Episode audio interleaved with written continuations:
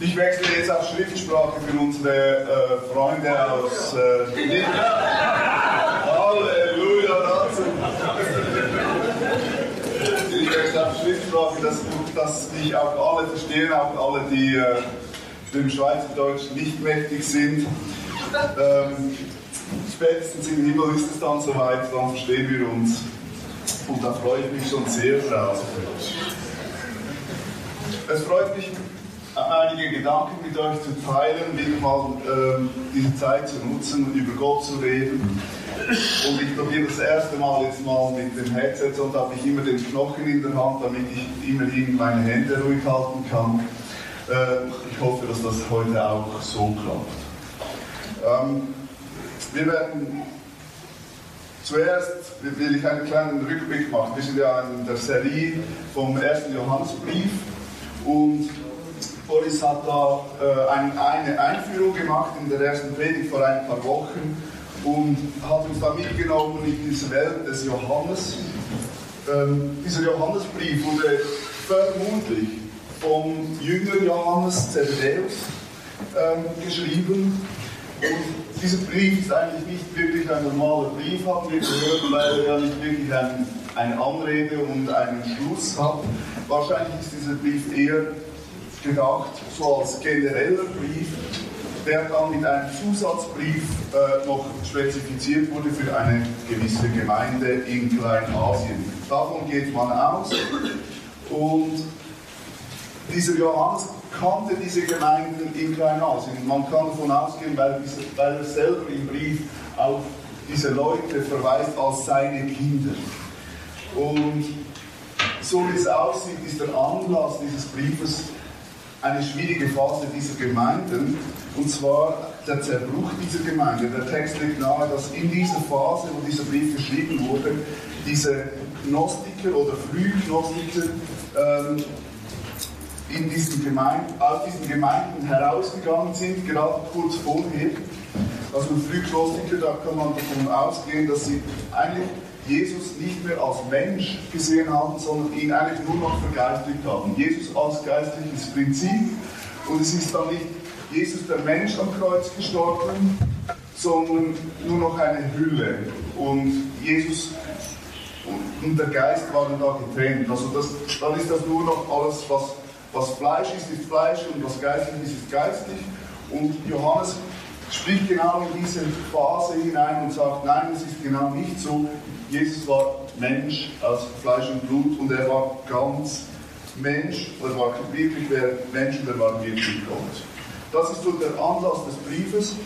Und dann hat Boris das erste Kapitel auseinandergenommen und hat voran gesagt, hey, wenn wir wirklich mit Gott unterwegs sind, dann hat das damit zu tun, dass wir auch echte Begegnungen mit Gott haben. Das heißt, wir brauchen unsere Ehrlichkeit. Und dann hat es dann nicht nur auf die Begegnung mit Gott genommen, sondern auch die Begegnung untereinander. Das heißt, wenn wir echte Begegnung miteinander haben möchten, müssen wir, oder das schreibt Johannes, nicht das kommt nicht von mir, das kommt von Johannes, dann, dann sollen wir einander ehrlich begegnen und nicht in der Scham uns zurückziehen. Im zweiten Kapitel hat dann Boris so einzelne Textabschnitte auseinandergenommen und ist da hängen geblieben in einem kurzen Textabschnitt, wo es um, um Jesus geht und um Jesu Liebe geht. Und er sagte dann, Liebe ist Handlung und Haltung. Und dieser Satz war für mich so, so cool, der hat für mich das, dieses Konzept von Gottes Liebe für uns und auch, was heißt Liebe genau, in ganz andere Worte gepackt. Haltung heißt, Haltung heißt, dass ich will, dass du bist. Ich bin dir zugewandt. Und Handlung heißt, ich werde tätig und zeige dir das auch. Dann sind wir ins dritte Kapitel eingestiegen mit Hans-Peter. Er hat dann diese Liebe noch einmal aufgenommen und auch dieses Thema Scham und Rückzug noch einmal aufgenommen. Er hat ein Beispiel von Petrus gezeigt. Wenn wir Wenn wir uns zurückziehen in unsere Scham, kann Jesus uns nicht begegnen. Und Petrus ist uns ein Beispiel, dass wir, auch wenn wir es nicht geschafft haben, uns immer wieder auf Jesus zubewegen. Und dann vor zwei Wochen hat Anke darüber gesprochen, dass unser Leben in dieser Liebe Gottes für andere Menschen sichtbar wird. Dass wir diese Liebe für andere Menschen verfügbar machen. Und dass wir eigentlich keinen Grund haben, das zurückzuhalten. Das ist das, was wir bisher gehört haben, das ist das, worum wir uns drehen. Und jetzt steigen wir ein in dieses Kapitel 5. Und bei mir startet das ab Seite 575 und ich bitte euch, dieses Kapitel mal zu lesen. Es gibt da hinten Bibeln. Ihr könnt es auch auf dem iPhone, iPad, was auch immer, oder ihr könnt auch vorne auf die Bibel mitlesen. Ich denke, Anne wird da einen lesbaren Speed hinlegen. Lesen wir uns mal ein und dann schauen wir, was wir da rausholen.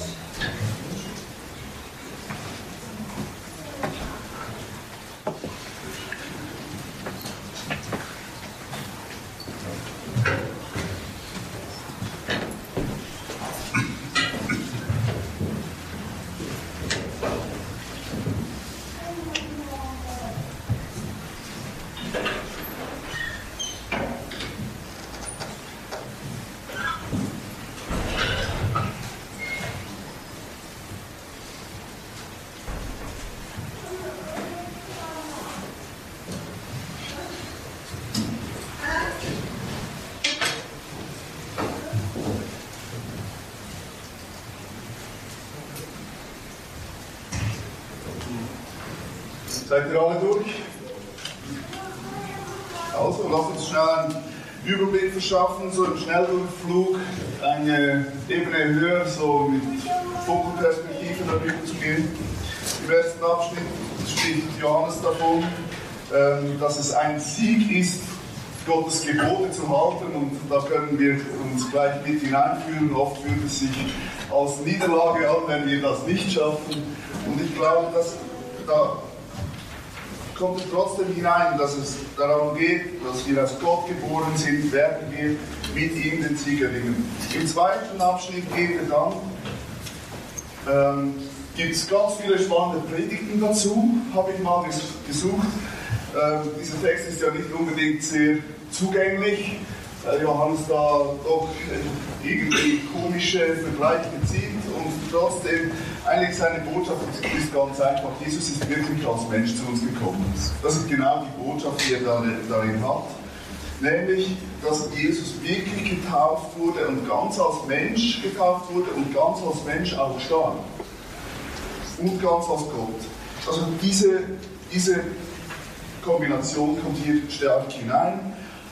Ob er damit Klarheit schafft bei seinen, oder Gewissheit schafft, die er da schaffen möchte bei seinen Lesen, stelle ich mal ein wenig in Frage. Bei mir hat es auf jeden Fall nicht auf den ersten Moment geklappt.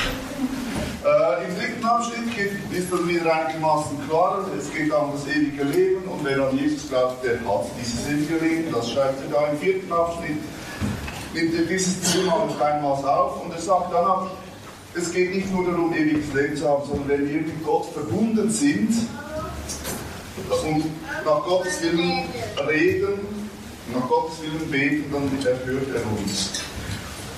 Später in diesem Abschnitt geht es dann darum, ähm, dass es Sünde gibt, die zu Tod und nicht zu Tod führt und dass wir füreinander beten sollen, heißt es in der könnte man als Beten füreinander, könnte die Überschrift dieses Abschnitts sein. Ähm, auch da finde ich, hat es nicht ganz gepackt mit Klarheit schaffen, ähm, sondern äh, welche führen jetzt zum Tod und welche führen nicht zum Tod. Also da ist ja nicht ganz so klar. Ich taxiere das mal als eine schwer verständliche äh, Botschaft von Johannes an uns. Ähm, da wir diese nicht allzu nahe beleuchten, kann ich das einfach mal so stehen lassen. Ähm, nachher kommt der letzte Abschnitt und ich bin richtig Fan von diesem letzten Abschnitt. Irgendwie wird da das ganze Kapitel, der ganze Johannesbrief, also nicht nur das, das letzte fünfte Kapitel wird zusammengefasst, in diesen letzten Versen wird eigentlich der ganze Johannesbrief noch einmal in vier Versen in Kurzform dargestellt. Und äh, ich finde einfach, der beste Satz ist einfach, wir wissen, dass wir zu Gott gehören, wissen aber auch, dass die ganze Welt sich in der Gewalt des Bösen befindet. Aber ich finde dieser Satz fantastisch. Echt cool. Und abschließend tut er dann den Brief mit diesem kurzen Satz oder mit dieser kurzen Aussage, hängt euer Herz nicht an falsche Götter. Ich finde das toll. Es gibt so viele spannende Punkte in diesem Brief, aber irgendwie muss ich da beim Vertiefen mich ein wenig konzentrieren. Und als ich das gelesen habe, mehrfach gelesen habe, bin ich immer wieder an zwei, drei Orten, äh, habe ich mir immer wieder überlegt, er schreibt, dass diese Gemeinde, eine Gemeinde, die gerade durch einen durchgegangen ist. Er schreibt dies, eine Gemeinde, die herausgefordert ist. Und die Frage dieser Gemeinde war, glauben wir eigentlich richtig? Weil diese anderen da, die jetzt gegangen sind, die sagen, sie sind die, die richtig glauben. Sie haben die Wahrheit erkannt. Sie sind, daher kommt dieses Gnostik, das Wissen. Und die Frage dieser Gemeinde war, glauben wir wirklich richtig? Haben wir wirklich das Richtige erkannt? Haben wir wirklich dieses ewige Leben? Und genau da hinein, genau in diese Situation hinein schreibt Johannes. Aber er schreibt es nicht so, wie man das erwarten würde. Er geht nicht auf ihre direkte Frage ein, glauben wir richtig, sondern er geht ganz anders hinein.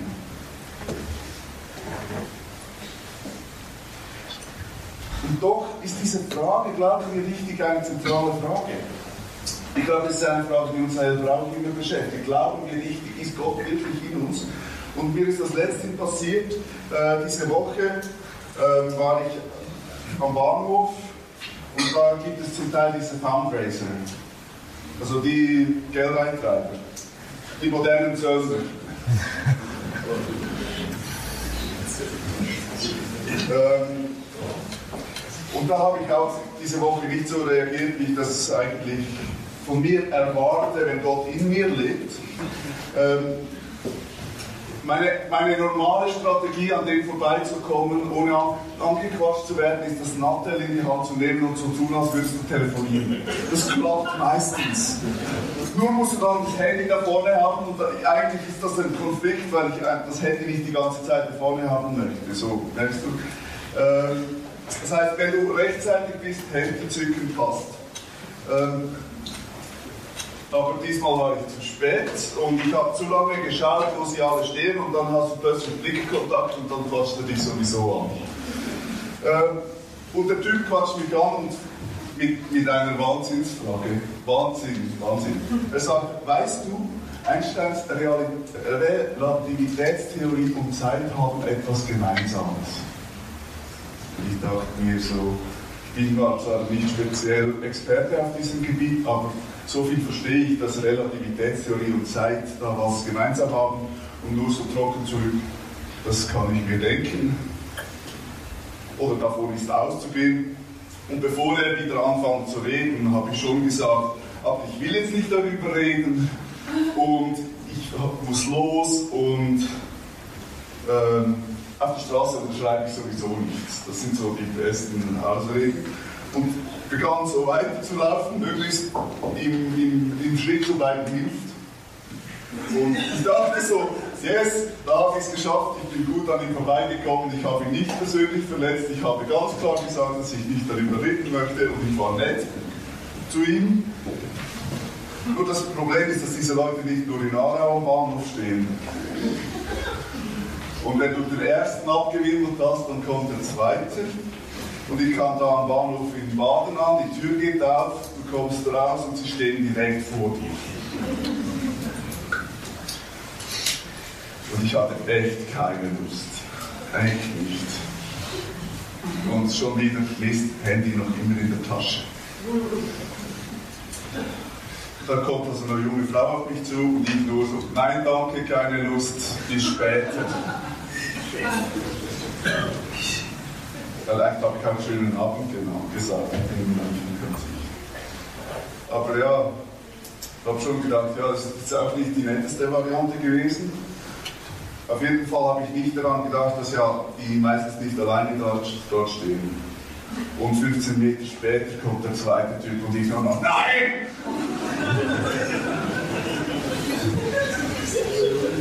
Halleluja! Ja, dieser reagiert dann sichtlich irritiert und hat dann hinternach so, ich wollte doch eigentlich nur einen schönen Abend wünschen.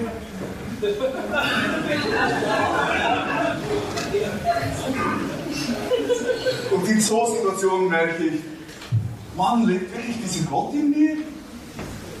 Würde Gott, würde Jesus diesen Menschen so begegnen? Glaube ich wirklich richtig? Und ich glaube, jeder von uns kennt solche Momente, wo wir das Gefühl haben, dass wir eben nicht so mit Gott connected sind. Und das ist das Spannende. Jesus, äh, Johannes bringt diese Frage von Glauben wir richtig, sind wir auf dem richtigen Fall, bringt er auf eine ganz andere Ebene und sagt, hey, es geht gar nicht um diese Fragen, hey, es geht um die andere Frage. Sind wir mit Gott verbunden? Aber manchmal fühlt sich unsere Verbindung eher so an.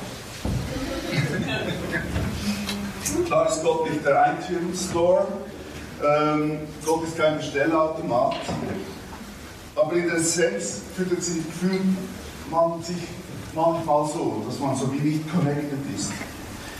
Und ich glaube, Johannes hat da eine Botschaft für uns, die wirklich spannend ist. Und das finden wir da in diesen letzten Sätzen, in diesen Wir wissen Sätzen, die Johannes da macht. Und ich lese das nochmals vor, Johannes 1. Johannes 5, 18 bis 21. Wir wissen, dass jemand, der aus Gott geboren ist, nicht sündigt, denn der Sohn Gottes hält seine schützende Hand über ihn, sodass der Böse, der Teufel, ihm nicht schaden kann. Wir wissen, dass wir von Gott stammen, wir wissen aber auch, dass sich die ganze Welt in der Gewalt des Bösen befindet. Wir wissen, dass der Sohn Gottes gekommen ist und uns die Augen geöffnet hat, damit wir den erkennen, der die Wahrheit ist. Mit ihm, dem wahren Gott, sind wir verbunden, weil weil wir mit seinem Sohn, Jesus Christus, verbunden sind. Dieser ist selbst der wahre Gott. Er ist das ewige Leben. Meine lieben Kinder, nehmt euch nach vor falschen Göttern. Und vermutlich finde ich diese Sätze so cool, weil sie wie ein Gedicht beginnen. Wir wissen, wir wissen, wir wissen. Und Johannes bringt diesen Predigtsätzen so viel Gutes zusammen, so viel Konkretes zusammen. Und Johannes spricht in diese Unsicherheit von diesen Menschen, auch in unsere Unsicherheit spricht er hinein und sagt, hey, wir sind überzeugt davon. Wir sehen nicht nur die Realität, die hier ist, sondern wir sehen eine Wahrheit und diese Wahrheit heißt Jesus und wir schauen auf ihn. Und wenn wir auf ihn schauen, sehen wir, wissen wir, dass das Wahrheit ist und dass Wahrheit nicht immer der Realität entspricht. Dass Wahrheit größer ist als die Realität. Aber in diesem Text sind mir vor allem die Verben aufgefallen, die unseren Stand mit Gott beschreiben. Das heißt, im ersten heißt es, dass wir aus Gott geboren sind. Im zweiten heißt, dass wir von stammen oder abstammen. In der Zürcher Übersetzung, die etwas näher noch im Griechischen dran ist, das muss ich natürlich alles machen für dieses, äh, weil das ja bewertet wird, muss ich da auch Griechisch und so. Aber im Griechischen und so. Äh, die Zürcher Bibel, das kann man auf Deutsch lesen. Ähm, da kommen die anderen Worte hervor. Da heißt es nicht geboren oder gezeugt. Warte mal schnell mit der Stelle. Äh, dort, dort heißt es nicht geboren oder Abstammung, sondern da heißt es gezeugt. Und dieses Wort gezeugt ist das gleiche Wort, das verwendet wird wie in den Geschlechtsregistern ähm, im Matthäus-Evangelium, die wir immer durchblättern, ohne sie wirklich zu wissen. So, nein, danke. Aber es geht genau darum. Es geht genau darum, dass ich wir, wir brauchen das Wort ja gezeugt auch nicht wirklich heute, habe ich mir dann gedacht. So. Das Kind wird gezeugt, sagt, sagt heute niemand mehr. Aber wir wissen alles, alle, was es am Schluss bedeutet ungeschützter Geschlechtsverkehr. Nein, das meine ich natürlich nicht. Ich meine, das Erbgut wird weitergegeben und es entsteht etwas Neues. Es ist nachweislich in uns, diese DNA kann uns nicht weggenommen werden. Wir sind eine Mischung zwischen unseren Vätern und unseren Müttern. Also in Einzahl jeweils. Und diese DNA-Herkunft kann übrigens sogar her, kann wieder hergestellt werden. Also es gibt heute einen Trend von DNA-Analyse, dass man herausfindet, ob man irgendwelche Beziehungen in irgendwelche Ureinwohnervölker hat irgendwo auf der Welt. Ich finde es mega spannend. Und genau dieses Wort wird verwendet und das heißt, Gott ist in uns, Gottes DNA ist in uns in unserer Herkunftsanalyse ist Gott sichtbar. Das finde ich schon mal sehr cool. Und dann geht es weiter. Ähm, da wird das Wort verbunden verwendet. Und auch hier ist die Bibel etwas genauer. Ähm, und hier kannst es gerne bringen. Wir wissen aber, der Sohn Gottes ist gekommen, der hat uns Einsicht gegeben, damit wir den Wahrhaftigen erkennen und in ihm den Wahrhaftigen sind wir. In seinem Sohn Jesus Christus, er ist der wahrhaftige Gott, ewiges Leben ist er. Dieses Verbundensein, was Jenke übersetzt, finden wir in vielen Stellen im Johannesevangelium eigentlich übersetzt als in ihm sein. Und da meint Johannes wirklich die Präposition in. Also für alle mit Deutschkenntnissen oder für alle die, die da eine Auffrischung brauchen, es gibt verschiedene Präpositionen, die sehen dann so aus. Zum nächsten Bild. Oben links haben wir über, dann in, dann neben, dann vor, hinter und zwischen. Das wären Präpositionen. Und das wäre so der deutsche Nachwuchs.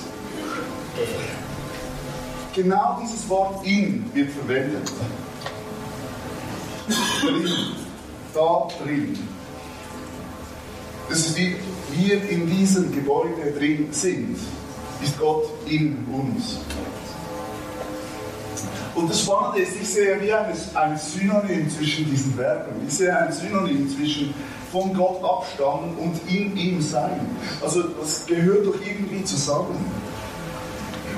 Und das ist genau das, was Johannes meint mit verbunden sein. Und er meint damit nicht, er meint damit eine stabile Verbindung. Wir kennen alle Verbindungen, stabilere und weniger stabile Verbindungen.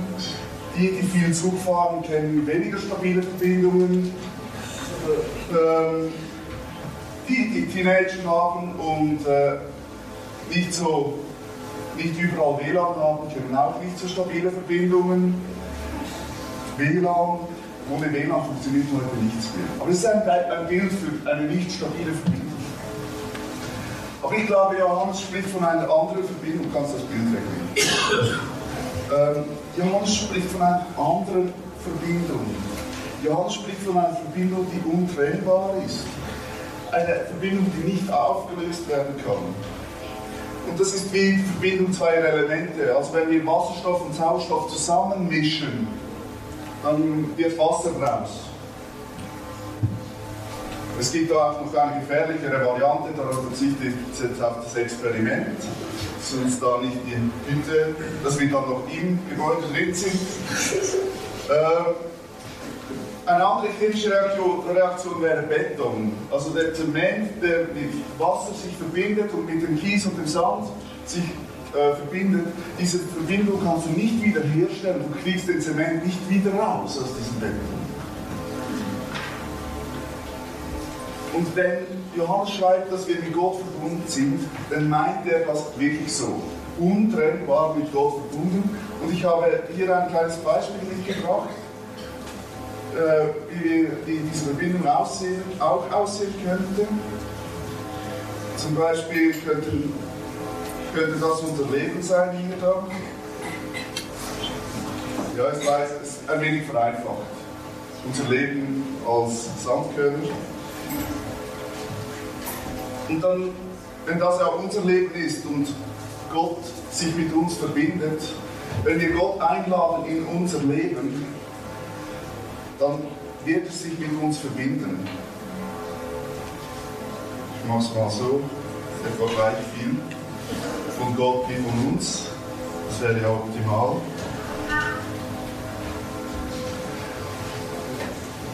Und unser Leben ist meistens, also wer schafft es, den Sand wieder zu trennen? Wahrscheinlich kaum jemand. Und unser Leben ist zum Glück nicht ganz so ähm, langweilig wie diese Vase, die auf dem Tisch steht, sondern meistens schüttelt es in unserem Leben zwischendurch. Und dann sieht das schon ganz anders aus. Und je nachdem, von welcher Seite, dass ich da mich mit Gott ansehe, kommt wirklich Gott zum Vorschein oder mehr von mir zum Vorschein. Und ich glaube, das meint Johannes, wenn er sagt, wir sind mit Gott verbunden. Er meint genau dieses untrennbare Verbundensein. Gott mischt sich in unser Leben.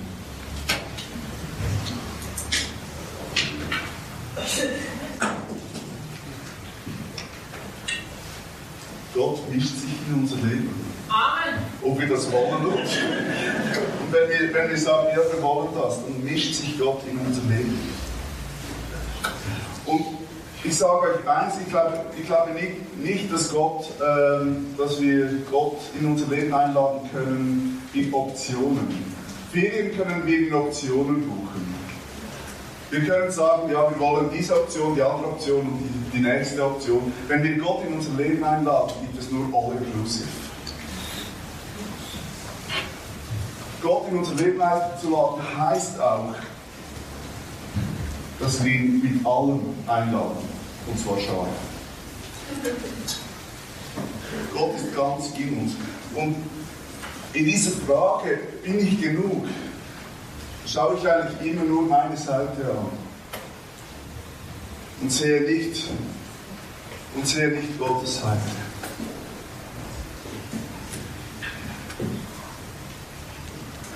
Und wenn wir Gott mit, mit allem und scharf in unser Leben einladen, heißt das, dass wir nicht nur ihn einladen, wie er geistlich ist, sondern alles von ihm, das heißt auch seine Eigenschaften. Und das ist genau, worauf Johannes hinaus will.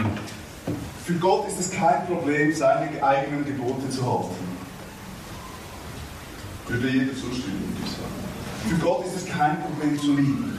Für Gott ist es kein Problem, sich für Menschen zu interessieren. Für Gott ist es kein Problem, ewiges Leben zu geben, ewiges Leben zu sein. Für Gott ist es kein Problem, echt und wahr zu sein. Und Gott mit allem in uns heißt, dass das für uns wahr ist. Und das ist das, was Johannes schreibt. Er schreibt, dieses Zeugs ist kein Problem mehr für uns. Die Botschaft, die Johannes für uns hat, ist, lade Christus in dein Leben ein und Gott mischt sich in dein Leben mit allem, was er hat. Und seine ganzen Eigenschaften gehören dir. Okay, soweit. Noch bereit für einen zweiten Schritt. Ähm, Im Johannesevangelium spricht Jesus mit den Schriftgelehrten und er sagt ihnen, ihr seid Götter. Er bezieht sich da auf eine äh, äh, Psalmenstelle. In dieser Psalmenstelle steht drei Verse vorher. Und das müsst ihr euch reinziehen, weil da wird beschrieben, was die Aufgabe Gottes ist. Wird da beschrieben. Dort steht, schafft Recht den Schutzlosen und Weisen, sorgt dafür, dass den Unterdrückten und Armen Gerechtigkeit zuteil wird. Lest doch was. Schafft Recht den Schutzlosen und Weisen, sorgt dafür, dass den Unterdrückten und Armen Gerechtigkeit zuteil wird. Was Gott in uns und durch uns tun will, ist seine eigene Aufgabe, die er sich selber gestellt hat. Das ist genau das. Gott mischt sich in dein Leben, um sich in das Leben dieser Welt einzumischen. Und Gott in uns ist der Unterschied für diese Welt. Für diese Welt. Du kannst du das andere Bild.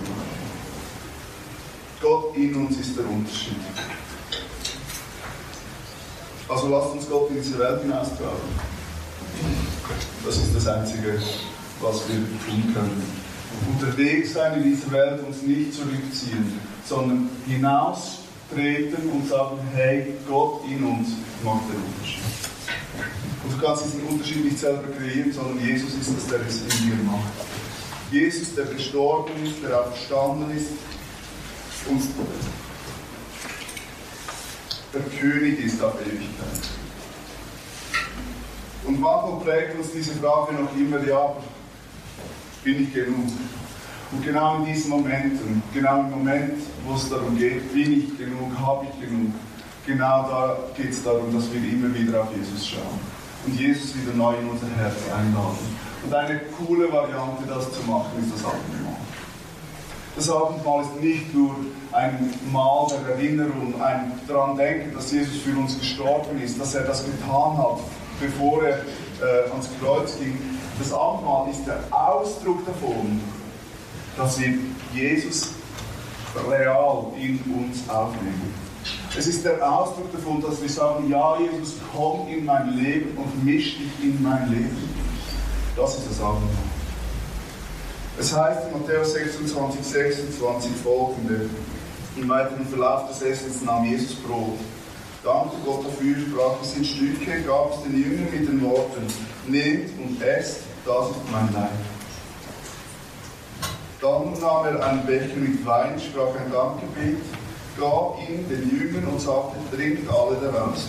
Das ist mein Blut, das Blut des Bundes, das für viele zur Vergebung der Sünden vergossen wird. Ich sage euch, Von jetzt an nicht mehr vom Saft der Leben trinken bis zu dem Tag, an dem ich den neuen Wein im Reich meines Vaters mit euch trinken werde.